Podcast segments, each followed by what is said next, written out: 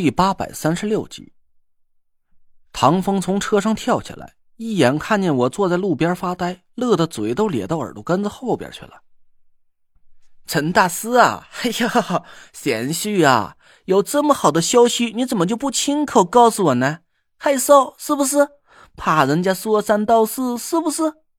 贤婿呀，那都不是事。唐风使出吃奶的劲儿，在我后背上狠命拍了两巴掌。我抬起头看着他，果儿都和你说清楚了。哎呦，清楚了哟！你和田小姐离婚了，要娶我们家果儿。我还生怕是果儿痴心妄想、胡说八道。刚才还给田老板打了个电话，他亲口承认的。他夫人还骂了我们家果儿一顿呢。啊！哈哈哈哈唐风差点没当场跳个舞，我哭笑不得的看着他。不是这事儿有这么值当高兴吗？值当啊，当然值当了。唐风手舞足蹈的搂着我的肩膀，一屁股坐在我旁边。我告诉你啊，贤婿，你这眼光算是绝了。我们家果儿比那田小姐，哎呀，你看看我，这得意忘形的都口无遮拦了。我的意思是说呀。我们家果儿不比任何大家闺秀差，是吧？就是他这眼睛，哎呀，不是是，不是是，你认识崂山鬼医颜柳，还不是扎几针就给他治好了？你能娶了我们家果儿，那是再好不过的双赢局面。我和你妈都商量好了，这事啊，咱宜早不宜迟。我已经派人去请吴从吴大师来看日子了。你和果儿呢，就先搬到他的别墅去住。小两口增进一下感情，婚礼上要用的东西、请人的事儿啊，都不用你操心。我和你妈一准准备的妥妥帖帖的。唐风说的是口沫横飞，我半天才琢磨了过来，我妈是谁？说实话，虽然我接受了田慧文的一切安排，但我还真的没做好和唐果儿生活在一起的准备。我刚要跟唐风说这事不着急，他哪肯听我啰嗦，一把抢过了我手里的车钥匙，扯着我就推进了他司机开来的车里。唐果儿坐在车上，我尴尬的叫了他一声。唐果儿笑着拉住了我的手，那一脸的柔情蜜意，也不知道是装出来给唐风看的，还是真的。两辆车开到了唐果儿的别墅里，唐风打开了后备箱。指挥着人把一些大包小包的东西搬进了屋里，把我的车钥匙连着唐果儿的手一起塞给了我。贤婿，你俩就安安心心的在这里休息几天，等我把所有的事情都安排妥了，咱就举办一场风风光光的婚礼。哎呀，这次我唐家可算是呀！哈哈呀！唐风迈着轻快的脚步上了车，对我和唐果儿挥了挥手，就离开了别墅。隔着车窗玻璃，我都能看见唐风的脸足足年轻了二十岁，红光都快穿透玻璃扑到我脸上来了。我重重的叹了口气，回身看了看，一个四十来岁的保姆正扶着唐果儿走进了别墅。我心下稍安，有个保姆挺好的，不然家里要是只有我和唐果儿两个人，他要上个厕所都不方便。我有点没脸进屋。眼前的这个情景，我活脱脱就是个吃软饭的小白脸全身上下除了一个帆布包和几件换洗衣服之外，不明一文。蹲在门口抽了一根烟，保姆出来喊我说是他家小姐请姑爷进屋说话。我点了点头，跟着保姆进了屋，眼光却一直都没离开他的背影。这都已经回到了自己家里了。唐果儿却依然沉浸在剧情里，我警惕的看着那个保姆。唐果儿很有可能是有什么事想要瞒着他。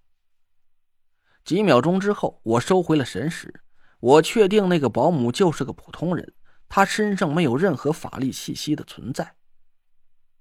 叶妈，去把二楼收拾一下，请姑爷去休息。你，你帮我洗个澡。唐果儿娇羞的低着头。那个叫叶妈的保姆乐呵呵的答应了一声，扶起了唐果儿，把我们带到了二楼的房间里。我必须要承认，唐果儿虽然不是我认识的人里最有钱的，但他却是最会享受的一个。整个二楼的房间全部被打通了，就像是个浑然一体的豪华宫殿。巨大的投屏电视机，我都估摸不出那是多少寸，反正电视里的人比我还大很多。一整套沙发并没有摆放在一起，而是散落在厚厚的地毯上，别管走到哪里都可以随时躺下。几个造型精美的茶几，伸手就可以随意够到，上边摆放着茶具和果盘，那些奇奇怪怪的水果我就没见过几样。一道玻璃隔断背后就是卧室，足有将近三米宽窄的大床，旁边竟然是一个透明的浴缸。我还是头一回见到这么怪异的家居风格。其实半年多之前，我和夏天来这里探查了一次，我们用穿墙术进入了别墅，只是当时是黑灯瞎火的，我的注意力都集中在找线索上，压根儿就没在意房间的格局。一想到夏天，我的情绪一下子就跌落了下来。田慧文交给我的两件事，其中一件就是救夏天，但他被夏风控制起来了，具体藏在了什么地方，现在一点头绪都没有。但愿燕壮早点撬开夏风的嘴，问出夏天的下落吧。叶麻扶着唐果儿进了卧室，一边往浴缸里放着水，一边给唐果儿脱衣服。我赶紧扭头跑了出去，缩在沙发里，紧盯着电视，不敢回头。卧室没有门，唐果儿和叶妈的说笑声传进了我的耳朵。我隐隐听见了几句：“姑爷还害羞了，要不我出去，让姑爷给你洗，给他看个够。”还有：“哎呀，叶妈，你怎么取笑人家之类的话，臊得我连脖颈子都一片通红。”女人洗澡是真够慢的。我把茶几上的水果都吃光了两盘，撑得肚子都快爆了。